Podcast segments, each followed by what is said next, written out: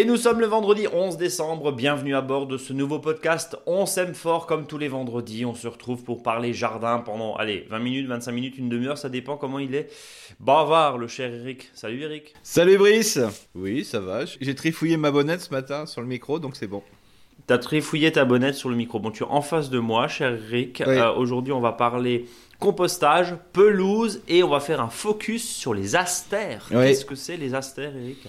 Bah, c'est quand le jardinier fait des claquettes, euh, on, sort, euh, on sort le Fred. On sort le Fred Aster C'est ça. Ah, mais c'est quoi? C'est une fleur C'est une, jolie fleur bleue, hein, bleue, violette, blanche. Alors, ça, c'est les, les astères traditionnelles. Mhm. Aujourd'hui, euh, il y en a un peu de toutes sortes, hein, parce qu'il y a pas mal de, mutations et de croisements qui sont faites. Alors, en principe, on dit astère d'automne, hein, ça, c'est le vrai nom, en sachant que maintenant, même à partir du mois de juin, on peut en avoir. Et en réalité, les astères font jusqu'à des fois 2 mètres. Et aujourd'hui, on peut avoir des formes nanisantes. Mais c'est vraiment, euh, comme euh, on le dit souvent, c'est une fleur de curé. Hein, parce que c'était les, dernières fleurs d'automne du jardin de curé. Alors justement, on va en parler euh, dans un instant. Là, on, on, va dire un truc et on va trahir les secrets de la préparation de ce podcast. Mais on fait un peu de comblage, Eric, on est d'accord, parce que ça fait quand même juste deux mois que tu nous, que tu nous dis, bah, en gros, apporter des amendements, pailler, oui. faites des plantations, etc. C'est pas qu'on tourne en rond, on est, on est très content de vous retrouver à chaque fois, mais c'est vrai, quand on en est à parler des astères et de la petite fleur et de la plantation de petite fleur, c'est qu'il y a vraiment pas grand chose à faire. Mais bon. Eh ben, je suis pas d'accord.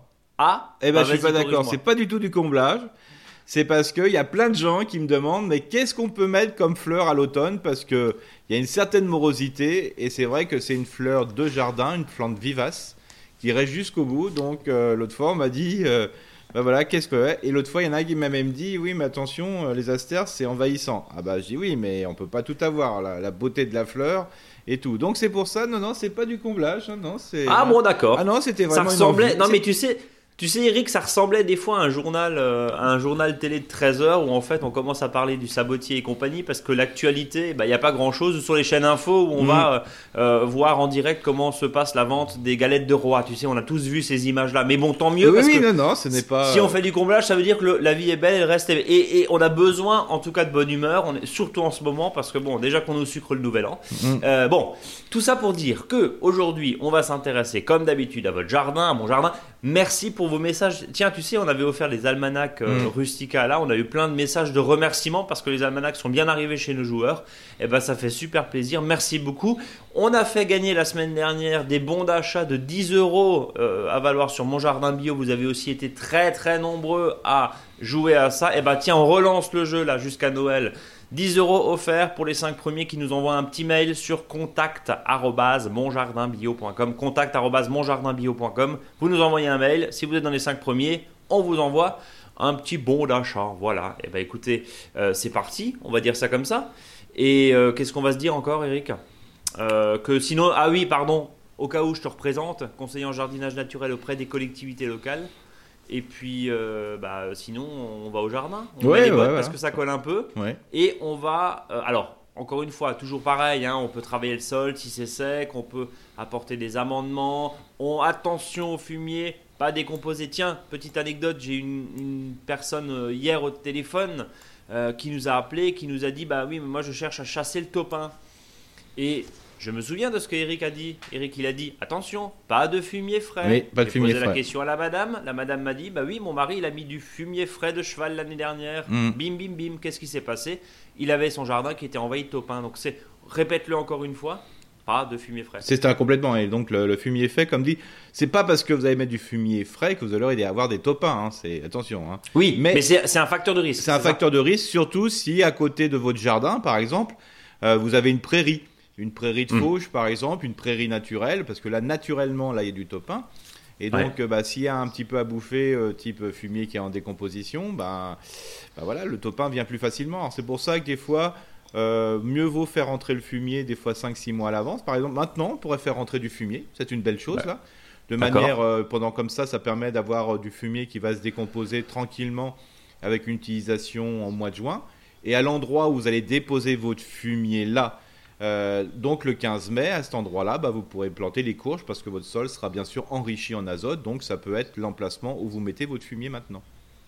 Donc on fait bien décomposer le fumier, jamais de fumier frais, ça permet de limiter la problématique. Alors on parle du topin évidemment, hein, le fameux ver fil de fer, mais c'est aussi les larves de hanneton hein, euh, qui sont euh, très voraces tout le jardinier et tous les jardiniers le savent. Euh, Eric, ça veut dire aussi que euh, bah, ceux qui étaient intéressés pour cette histoire de fumier, rendez-vous sur le podcast de la semaine dernière. Et vous avez un article sur le blog, euh, monjardinbio.com slash blog. Vous avez toute l'explication, comment on fait, quelle quantité de fumier, etc. etc. On va pas redire ce qu'on s'est dit la semaine dernière. Non. Par contre, là, tu veux nous reparler du compostage. Mais, je croyais que le compostage avait été complètement vidé euh, en novembre dernier, Eric. Oui, le compostier, si vous avez un compostier unique, hein, il faut savoir, il faut le faire entre le 25 octobre et le 15 novembre, c'est-à-dire le jour où il tombe le plus de feuilles dans votre commune. Donc là, vous videz complètement votre compostier. Euh, c'est-à-dire que bah, il y a peut-être du compost qui est bien décomposé, celui-ci vous le mettez de côté, vous le mettez sous un petit tas de feuilles, ça vous permettra d'avoir une utilisation au printemps pour les semis. Mais surtout, ce qui est important, c'est que l'ensemble du compostier, même les derniers apports, hein, si vous n'êtes pas trop regardant sur quelques épluchures qui sont sur votre jardin, vous pouvez l'étaler et bien sûr le couvrir de feuilles. Euh, là, il est encore temps de le faire aussi. Hein. vous pouvez le faire là encore ce mois de décembre parce que vous avez encore un peu de feuilles à récupérer, parce que ce qui est le, presque le plus important, c'est le fait de le couvrir, hein, pour éviter qu'il soit lessivé par les pluies d'automne et les pluies d'hiver. Donc, on l'a vidé, on peut encore le vider, on a vu, hein, bien sûr. Euh, mais l'idée, c'est aussi quoi De, l'entretenir, ce compost? Oui, évidemment, c'est un bac en plastique, il n'y a pas grand-chose à faire. voilà, mais par exemple, si vous avez vidé euh, votre compostier en novembre ou maintenant, il faut, faut savoir que le bois va sécher parce que là, vous n'avez pas à faire beaucoup de dépôts, hein, vous allez en faire au fur et à mesure, mais tranquillement, même si vous faites quelques soupes et compagnie, le bois aura le temps de sécher et ça va faire permettre de le perdurer. Mais n'empêche que cette période peut être aussi favorable, si on a un peu le temps, euh, si on a un peu de bois de récupération, de pouvoir faire soi-même son compostier. Je rappelle, pour une famille de 4 personnes, et si vous pratiquez le, le paillage avant tout, donc simplement, ça sera simplement pour vos déchets de cuisine, ce que je vous invite, c'est un compostier à peu près de 650 litres, ça suffit largement. Donc ça suffit largement, c'est ce qu'on trouve effectivement, euh, même hein, quand, quand, on les achète. Euh, est-ce qu'on peut faire, tiens, une question qui revient souvent, est-ce qu'on peut faire un composteur avec des palettes? Parce qu'on sait que les palettes sont souvent traitées. Hmm. Qu'est-ce que tu en penses toi? Alors il faut savoir que les palettes sont plus traitées maintenant, donc c'est bien les nouvelles palettes. Euh, D'accord. Ça a un coût. Donc le, globalement, la, la, la, palette la plus merdique que vous récupérez, celle-ci, c'est sûr qu'elle n'est pas traitée. D'accord. bien sûr, si vous prenez des palettes épales, ils sont simplement euh, autoclavé. Donc euh, voilà, mais il n'y a pas de produit comme à l'époque avec de l'arsenic et compagnie. Hein, ça, c'est terminé. Hein. Donc ça ne craint plus aujourd'hui de réutiliser la palette pour faire un composteur Aucun problème. Non. Et puis après, les gens ils me disent souvent oui, mais avec les palettes, ça tient pas. Bon, euh, si ça tient 7-8 ans et c'est gratuit. Ouais. voilà, faut pas non plus on s'est compris, hein, voilà, bien sûr. Et ce qui est pratique avec les palettes, c'est qu'une palette, c'est en épaisseur. Donc, c'est-à-dire qu'il y a la partie où on peut passer le Fenwick, là, le transpalette. Donc, à cet endroit-là, quand vous mettez une palette debout, euh, vous avez un écartement qui fait entre 9 et 11 cm. Donc ça vous permet dans cet écartement de mettre un piquet de chaque côté. Comme ça, votre palette, en fin de compte, elle tient Pour les tenir, quoi. elle tient c'est ça. facile. Donc vous, vous mettez soit des cornières que vous récupérez ou des, piquets ou des vieux poteaux que vous servez plus. Voilà, ça, ça marche très bien. Comme ça, avec euh, si vous prenez trois palettes, euh, ça vous permet d'avoir six piquets. ça tient très très bien. Et puis devant, bah, vous mettez plutôt une palette amovible ou une grille rigide. Et n'oubliez pas de penser aussi à peut-être couvrir ce bac. Hein. simplement, ça peut être simplement une bâche, ça peut être une toile de jute. C'est pour ça que ça peut être intéressant de, de clouer deux ou trois petits tasseaux en surface. Euh, comme ça, quand vous déposez votre bâche ou votre toile de jute, elle tient très très bien. Mais là, ça suffit largement, largement, largement. Donc ça veut dire concrètement que oui, ça se fait très simplement euh, avec deux palettes dans un angle de, mur par exemple. Hein, euh, Évidemment, on met quelques piquets. En plus, sur l'avantage de pouvoir l'enlever. C'est très amovible. Hein. Euh, l'hiver prochain, vous l'enlevez, vous soulevez votre palette qui est euh, emmanchée dans ces deux piquets. C'est assez simple au hmm. final. C'est plutôt esthétique aussi. Et puis, s'il y a une courge euh, qui se plante hmm. pas loin en, au printemps, bah, ça fera en plus de l'ombre dessus et ça permettra un petit peu de cacher le, dispositif. Oui, voilà. Et ça permet quand même, bon, un compostier, ça peut coûter quand même dans les 80-100 euros hein, sur les très bonnes qualités. Donc euh, voilà, ça peut être, euh, ça vous permet d'acheter autre chose hein, que d'un compostier. En plus, euh, ce qui peut être aussi intéressant avec les palettes, c'est faire le compostier non pas pour les biodéchets de cuisine, mais aussi pour les feuilles. Donc pour les feuilles, ouais. Un réceptacle à feuilles.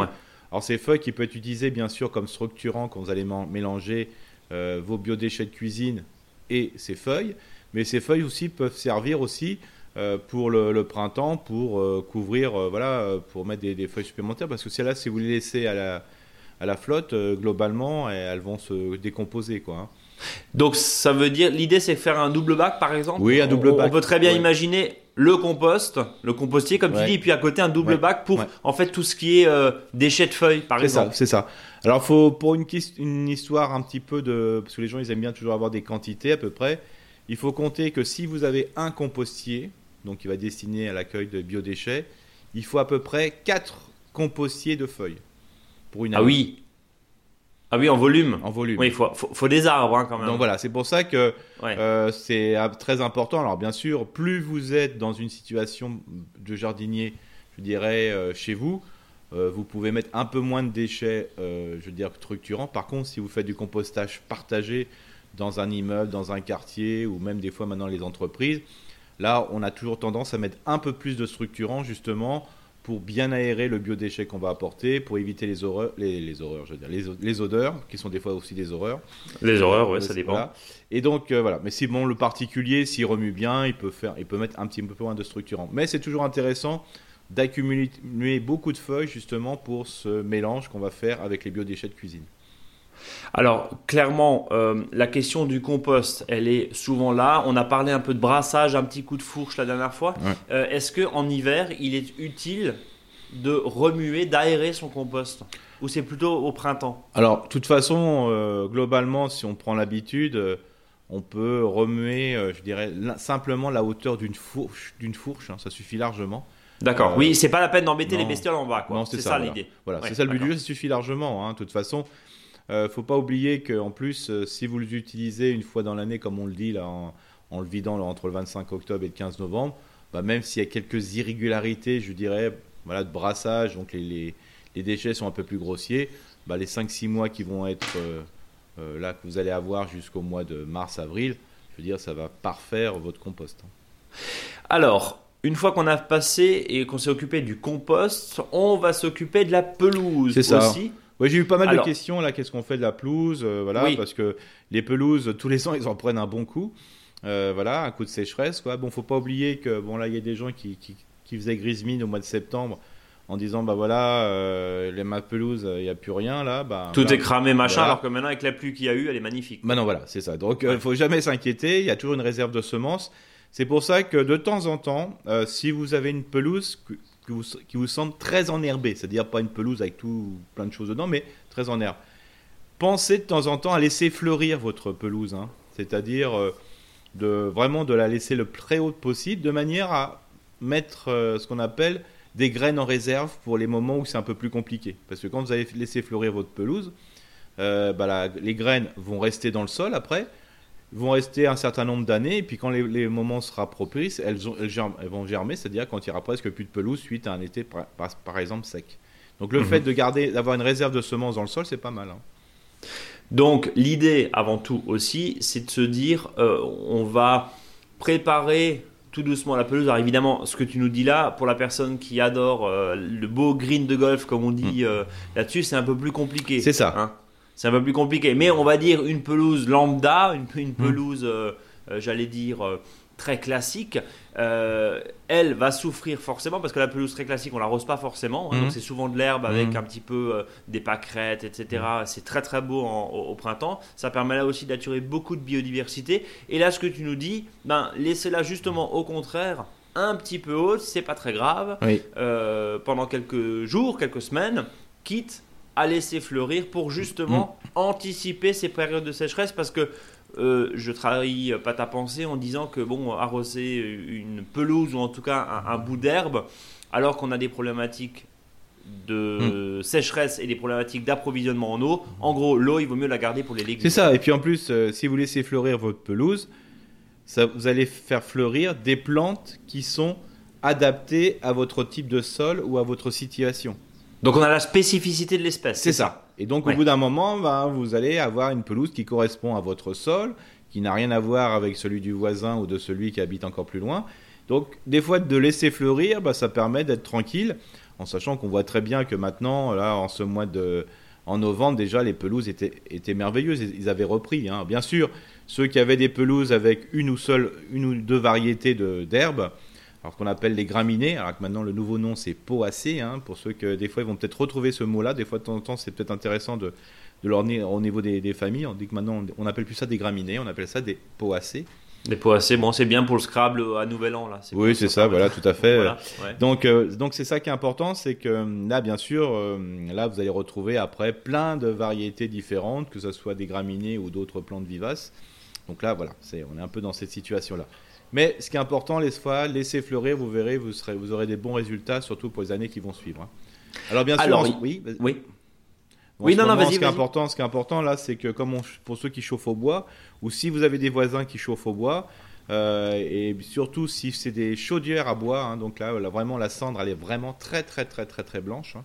Donc c'est-à-dire qu'il y a vraiment euh, plus que les sels minéraux. Euh, je vous invite pour ceux qui ont un petit peu de mousse dans la pelouse. Alors je rappelle, quand il y a de la mousse dans la pelouse, ça veut dire que la pelouse est à l'ombre, ou que le sol est trop humide, ou que le, sol est un peu trop acide, ou les trois à la fois, ou deux par deux. Hein. Donc euh, l'intérêt là, c'est très compliqué de remonter, euh, par exemple, si on a un sol trop acide, c'est très compliqué de remonter, euh, je veux dire, voilà, le, sol, son pH. Le pH, ouais. Ça c'est un peu compliqué. Donc ce que j'invite, c'est quand même de l'améliorer, et la cendre de bois peut être très intéressante. Alors bien sûr, quand on dit cendre de bois, le but du jeu, c'est pas de, démouler euh, le plateau qu'on a euh, sous la cheminée ou, dans, le petit réceptacle qu'on a pour la chaudière à bois. Il faut vraiment les pendre partout comme si euh, vous semiez du gazon. Et comme ça, ça va permettre tout doucement, je dirais, d'améliorer la qualité de votre sol, parce qu'il faut savoir que le calcaire qui va être apporté, le côté, je dirais, les sels minéraux et compagnie, va améliorer la qualité de votre gazon qui sera plus vert. Voilà, ça, ça sera important. Et surtout, vous allez améliorer la, qualité de votre sol. Ça veut dire aussi, et alors là je reprends un petit peu ce que tu nous disais il y a quelques mois, même je crois, même, au printemps il me semble, tu me disais au bout d'un moment, faut pas s'obstiner. Au bout d'un moment, s'il y a une partie qui est parce qu'il y a de l'ombre portée sur une haie, un arbre, la maison, que sais-je encore, il y a tout le temps de la mousse sur votre gazon, soit vous acceptez, soit euh, vous mettez euh, des champignons euh, au milieu. Non, mais voilà. Oui. Soit de toute façon, le, même un massif. Le, facteur limitant de l'ombre, de toute façon, ça, vous pouvez pas. Vous pouvez rien faire. On est d'accord. Hmm. Bon. Et puis, on, on, va pas mettre des miroirs de l'autre côté pour éviter qu'il y ait de l'ombre. Non, mais blague à part. ça veut dire concrètement que soit on accepte, hmm. soit on change et on met à cet endroit-là un massif avec des plantes qui acceptent l'ombre ou hmm. la demi-ombre. C'est ça l'idée. C'est ça, voilà, c'est ça. De toute façon, ça ne changera pas. On a beau scarifier, euh, scarifier mettre de la cendre, etc. Au bout d'un moment, il y aura forcément de la mousse. Complètement. C'est pour ça que, par contre, si vous avez une zone qui est plutôt, euh, qui, est, assez bien ensoleillée, qui est pas trop humide, mais la problématique c'est que le sol est un peu trop acide, là on peut, on peut jouer avec la cendre. D'accord. Euh, autre point, on va parler un petit peu des tontes. Alors bon, là maintenant au mois de décembre, euh, c'est juste impossible de passer avec une tondeuse parce qu'il y a les turicules, hein, c'est comme ça qu'on appelle. Des vers hein, de, terre, ouais. Des vers de terre. Euh, en gros, c'est les déjections très. et qui vont améliorer la qualité. D'ailleurs, qui vont améliorer la qualité du sol. Qui vont améliorer la qualité. Mais là, en tout cas, on ne passe pas. Bah, évidemment, même si c'est sec chez vous, on ne passe pas. Mais, mais c'est quoi les prochaines tontes? Alors, tu parlais tout à l'heure de, laisser fleurir. Ça veut dire quoi? Au printemps prochain, on aura l'occasion d'en reparler évidemment. Bien sûr. Mais tu nous conseilles quoi? Bah, De toute façon, si une personne dit voilà, je veux repenser ma pelouse pour euh, avoir une pelouse de meilleure qualité, il faut déjà qu'elle se mette en tête qu'elle va tondre un peu, faut qu'elle tonde plus haut au printemps. Ça sert à rien qu'elle revienne dans les 3 cm qu'elle aimait bien. Il faut tondre au-dessus de 6 cm. Donc il faut que dise voilà, je fais maintenant, j'ai refait, ma pelouse, hein, parce qu'il y en a qui ont fait la pelouse au mois de septembre, octobre, voire début novembre.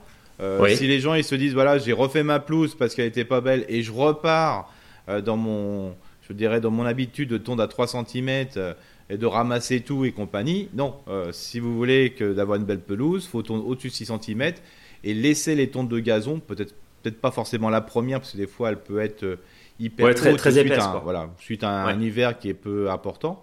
Mais il faut pas oublier que si vous revenez dans vos dans voilà, les, erreurs de dire de tondre vraiment ras et compagnie, on si on a encore un été qui est chaud, euh, c'est foutu. quoi. Euh, il y a un point euh, où tu, soulèves le mulching, hein, concrètement, avec les fameuses pelouses, les fameuses tondeuses mulching, pardon. au début, ça faisait quand même des, gros débris. Euh, ça veut dire que le mulching, faut pas attendre qu'on ait 30 cm non, plus, euh, parce que sinon euh, c'est plus du mulching, c'est du foin. mais est-ce que à terme, la tonte mulching, avec tous ces appareils aujourd'hui, les grandes marques qui proposent, que ce soit en autoporté, en autotracté, en électrique, en thermique, tout ce qui mulch, est-ce que c'est un bon plan ou est-ce que au contraire c'est générateur d'un couvert, d'un tissu, j'allais dire, donc de la mousse à terme? Est-ce qu'il n'y a, a, pas là aussi un problème, Eric? Bah, De toute façon, si on, on décide de faire du mulching, il faut tondre tous les 6-8 jours. Point. Oui, donc ça veut dire, ça c'est essentiel et pas haut du coup. Bah voilà, c'est ça. Ouais, c'est ça. C'est-à-dire qu'il faut passer rapidement, euh, voilà, mais c'est tous les 6-8 jours. Sinon, c'est si vous allez tondre tous les 3 semaines, c'est pas la peine de faire la tonte mulching. Mais à, terme, on n'aura pas le problématique justement de mousse aussi? Ou ça c'était au début? Non, mais ce qu'on appelle aussi, euh, qu'on appelle mousse et feutrage. Feutrage, ouais. Le, le, ski, le gros souci. Mais je parle des tissus, pardon, feutrage. Ouais, le, feutrage, bah, le problème du feutrage, c'est quand le sol n'est pas vivant. Parce que si elle est vers de terre, euh, le but du jeu, c'est que quand on fait de la tente mulching, c'est que les vers de terre mangent qu'ils les mangent, résidus. Alors au début, il y a une décomposition bactérienne, euh, voilà, s'il y a un petit peu, et puis après, les vers de terre, eux aussi font une décomposition bactérienne dans leur intestin, là, si on peut appeler ça. Et, mais il faut savoir que si on n'a pas une pelouse entre guillemets vivante, on aura du, du feutrage. Et c'est pour ça que des fois ça râle sur les terrains de foot parce que le terrain n'est pas vivant. C'est pour ça qu'il y a du feutrage. Comment on fait justement pour avoir euh, bah, de la vie dans sa, dans sa pelouse Qui est, je le rappelle, une monoculture. Hein. Voilà, c'est voilà. Forcément. Bah, le, principe de base, c'est donner à manger aux êtres vivants. Donc euh, c'est pour ça, évitez de ramasser à chaque fois votre tonte de gazon, parce que sinon il y a rien D'accord. Donc ça c'est important. Parce qu'il ne faut pas oublier qu'il hum, y a vraiment deux types de vers dans votre pelouse. Hein. Il y a les vers qui montent et qui descendent, qui vont faire les fameux turicules. Donc ça, c'est les gros vers rouges qui vont manger les brins d'herbe et restituer en cadeau les turicules quand ils ont, quand ils ont fait des allers-retours. Euh, de, haut en bas. Et puis il y en, avait, il y en a d'autres qui mangent les racines mortes, euh, je veux dire, de votre pelouse, qui sont les vers endogés, qui sont un peu plus grisâtres, ceux-là. Donc c'est pour ça qu'il faut satisfaire tout le monde. Donc euh, l'intérêt, c'est euh, d'avoir beaucoup de turicules. Et quand vous avez beaucoup de turicules, il ne faut pas oublier que c'est 10 à 12 fois plus de sels minéraux que si vous n'en avez pas. Donc en gros, ça s'auto-fertilise. Ça veut dire ça. Tu dois la manger et, les vers de terre arrivent. Alors, on, sait qu'ils sont pas très actifs en été. Par contre, en automne, en hiver, oui, en automne et au printemps, ils ça, ils sont hyper actifs. Et, et puis, bien sûr, pas d'antimousse, parce qu'un antimousse euh, va favoriser l'acidité du votre sol, et ça ne fait pas plaisir aux vers de terre. Euh, pas d'engrais de synthèse. Évidemment. Euh, ça sert à rien. Si vous mettez un engrais, il faut que ce soit un engrais organique. Hein, voilà. Sinon, l'engrais de synthèse, bah, qu'est-ce que vous allez faire Vous allez déjà avoir une diminution des vers de terre. Ça, le ver de terre ne supporte pas. Et en plus, euh, quand vous allez mettre, euh, je sais pas, 100 grammes de, d'engrais de, synthèse, il y en aura que 20 grammes qui va être utilisé. Le reste va être lessivé par la pluie. Va être lessivé. Donc ça ne sert pas à grand chose. Alors bien sûr, les désherbants, on n'en parle pas parce que c'est sélectif, parce que ça c'est interdit. Euh, mais voilà, tout ça faisait que bah, vous avez une pelouse qui était non vivante. Donc bien sûr, un déchet qui est déposé sur un secteur qui est non vivant, bah, c'est un, un déchet qui s'accumule.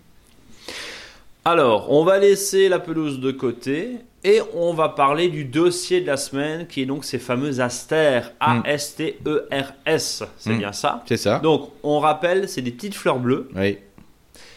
Euh, bah, dis-nous, pourquoi tu nous en parles maintenant? Alors, pardon, je me suis fait gronder au début de ce podcast. C'est pas du comblage, c'est un vrai sujet. Ah non, c'est un vrai sujet. Non, mais je euh, taquine, Eric. Oui, mais bien sûr, Brie, je sais que vous avez l'esprit taquin. Oui, en plus vous me voyez, C'est pour ça que je vous vois quand je parle taquin, je vous vois. Oh.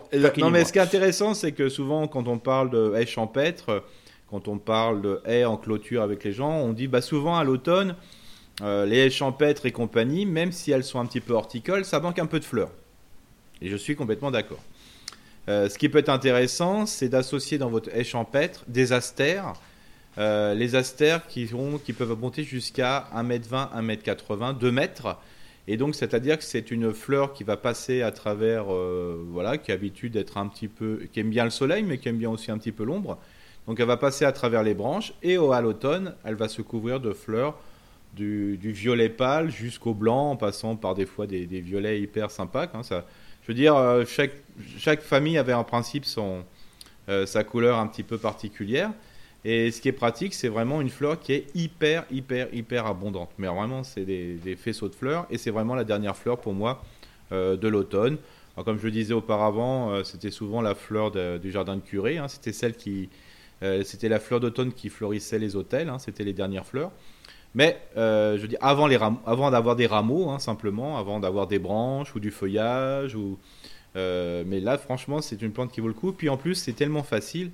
Je veux dire, si vous n'arrivez pas à faire pousser vos astères, c'est que là aussi, vous n'avez pas de chance dans la vie, quoi. Hein, parce que franchement, il n'y a rien à faire. Euh, le seul souci, c'est que si les astères sont un peu trop à l'ombre, ils risquent euh, de prendre un peu d'oïdium, donc ce qu'on appelle le blanc, euh, voilà, parce que ça manquera un petit peu de soleil. Sinon, au niveau, je veux dire, culture, c'est facile.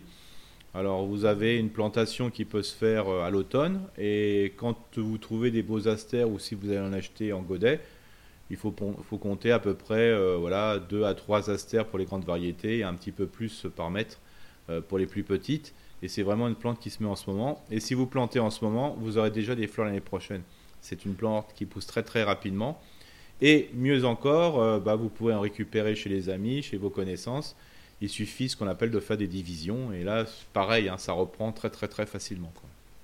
Euh, c'est la fleur idéale au final euh, qui se partage aussi entre voisins. Hein, c'est ce qu'on complètement disait il y a, un instant. Euh, la fleur partage, la fleur très sauvage aussi parce que finalement là il n'y a pas beaucoup d'entretien. On, lui reproche des fois d'être assez envahissante. C'est complètement. C'est pour ça. Alors même des fois un peu trop haute parce que les, les, vieilles variétés qu'on peut récupérer, si vous avez un printemps qui est un peu dynamique. elles poussent très très vite et donc les plantes peuvent verser sur les autres si vous avez des plantes massifs alors moi, ce que je, conseille, alors bien sûr pas pour les variétés entre guillemets nanisantes, mais pour toutes les autres variétés, ce que je conseille, c'est de pincer au mois de juin euh, tous les rameaux. C'est-à-dire vous coupez en deux tous les rameaux. on pourrait imaginer que ça va diminuer, la floraison, bah pas du tout. Euh, ça sera beaucoup moins haut, mais vous aurez, euh, je dirais, autant de floraison. Donc ce que vous faites, au mois de juin, vous prenez votre cisaille ou vous pincez à la main si vous n'en avez pas beaucoup. Et ce déchet, bien sûr, c'est un déchet vert hyper intéressant au mois de juin. Alors, mois de juin, c'est quand même une période qui est assez intéressante pour le potager. Vous n'avez pas de risque, pré-broyer à la tondeuse, même si vous avez des mètres et des mètres carrés d'aster, ça vous fait un déchet organique qui est vert et qui va revitaliser votre sol, donc c'est génial. Concrètement, il faut euh, également constater là-dessus une croissance très rapide. Hein, on est, on, est d'accord. Donc tu disais ça peut être envahissant. Euh, globalement par mètre carré, juste pour qu'on situe un petit peu, combien Combien de pieds? 3 à 4 pieds? 3... Pas plus Non, pas plus. Vraiment, pour les grandes variétés, et jusqu'à 5-6 pieds pour les petites variétés. Quoi. Ouais, donc ça, reste, euh, ah ça reste quand même relativement, euh, comment dire, couvrant. Bah oui, faut, faut dire, faut, faut, les mettre tous les 30, 40 cm, 50 cm pour les grandes variétés, tous les 30 cm pour les petites variétés. Euh, question, bon, la plantation, là, je pense qu'il n'y a pas, il y a, pas de grosses difficultés. Non, bon, au début, si vous avez une terre, par exemple, si vous venez d'emménager, vous avez une terre un petit peu. une terre de chantier, quoi. Voilà, voilà. Mm. Bien sûr, un peu de terreau au, fond. N'oubliez pas, si vous achetez des godets, et ça c'est valable pour toutes les plantes. Il faut toujours tremper la motte. Ça, c'est toujours. Bah, c'est essentiel, tremper la motte. Tremper la motte. Tu vois, j'attendais, parce que je me dis, bon, quand on a vu le sommaire ensemble, qu'on a préparé l'émission, là, tu dis, bon, voilà, on parle pas de tout, on parle pas de poireaux, non, on parle pas, de... Non, mais il faut tremper la motte, là, pour qu'elle s'imbibe bien. Pour faut, avoir bien faut toujours avoir la botte bien mouillée. Bon, la botte bien imbibée, C'est ça. Après, vous griffez un petit peu la motte. Oui, en plus, ça devient violent, oui. Et donc, euh, voilà, de manière à séparer les racines, parce que souvent euh, les, racines sont un peu enroulées dans le, dans le pot. Et puis bien sûr, avant de mettre un petit peu de, compost ou, du terreau de plantation. Alors je vous rappelle, évitez le terreau euh, universel. Hein, là, c'est le terreau plantation.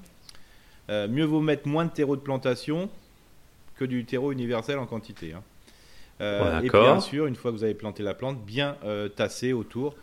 comme ça, vous êtes tranquille. Et puis, comme les astères aime bien le soleil mais ne supporte pas avoir le pied au sec, euh, je vous invite dès à présent de mettre euh, au moins 5 à 10 cm de feuilles mortes ou de broyat. Comme ça, ça permet de créer une litière forestière intéressante. et d'avoir les pieds mouillés, enfin dans, l'humidité. Voilà. Après, au niveau arrosage, il n'y a pas besoin d'arroser, donc ça c'est tranquille. Mm. Hein. Si vous avez mis tout ça au fur et à mesure, c'est pas. Et à l'automne, bah, qu'est-ce qu'il faut faire? Bah, En principe, on coupe les branches desséchées. Mais j'ai le petit conseil plus pour ceux qui ça ne dérange pas. Euh, c'est de laisser vraiment les astères jusqu'au mois de février, hein, jusqu'à bah, voilà, au, euh, février, début mars. Comme ça, et comme il y a beaucoup de fleurs, euh, je veux dire, sur les astères, donc plus beaucoup de fleurs veut dire beaucoup de graines. Donc à ce moment-là, ben, ce qui est assez intéressant ben, pour les oiseaux. Donc vous verrez pas mal d'oiseaux gratouiller là-dessus, hein, parce que ils ont pas mal, il y a des trucs à bouffer quoi. Donc c'est vraiment les astères, c'est vraiment la, la, plante de jardin qui sont vraiment intéressantes. Alors bien sûr, plus vous allez aller sur des variétés dites, euh, je veux dire, de croisement, un peu, euh, voilà, qui ont un peu évolué au niveau des fleurs, moins vous allez retrouver les caractéristiques, les caractéristiques pardon, naturelles de l'aster. C'est pour ça, on peut jouer sur les deux, c'est-à-dire de l'ancien et du nouveau, comme ça, ça permet de faire plaisir à l'œil et à tout le monde. Ouais, là au moins on a le droit de mélanger les, les générations. Complètement. Là c'est. Voilà, petit clin d'œil à l'actualité. Bon, ça. En tout cas, est-ce qu'on a fait le tour de l'Aster, Oïd euh, Oui, oui, l'Aster. Euh, oui, L'Aster, c'est bon. L'Aster, euh, je crois pas qu'on en reparlera la prochaine fois.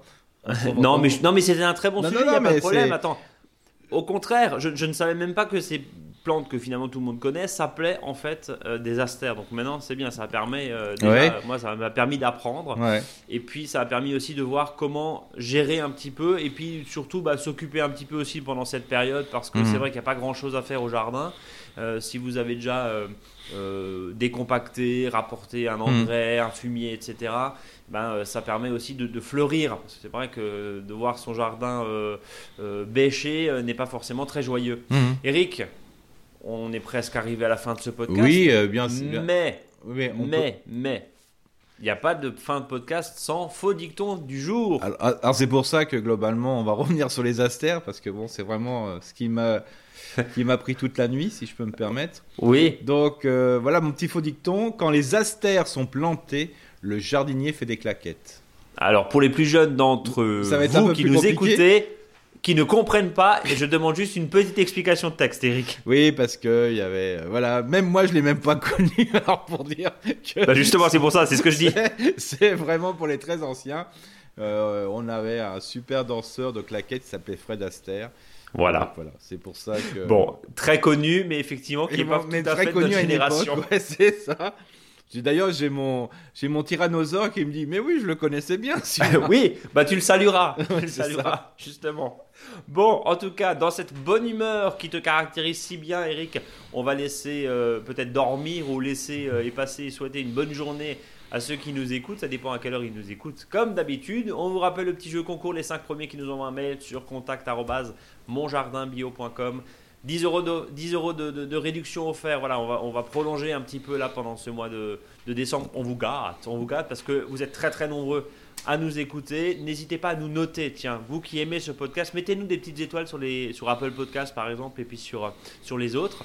Euh, et puis vous pouvez écouter hein, ce, podcast partout, hein, sur, euh, sur Apple évidemment, sur euh, Android, sur, sur Deezer, sur Spotify, voilà, sur, tous les, sur toutes les plateformes.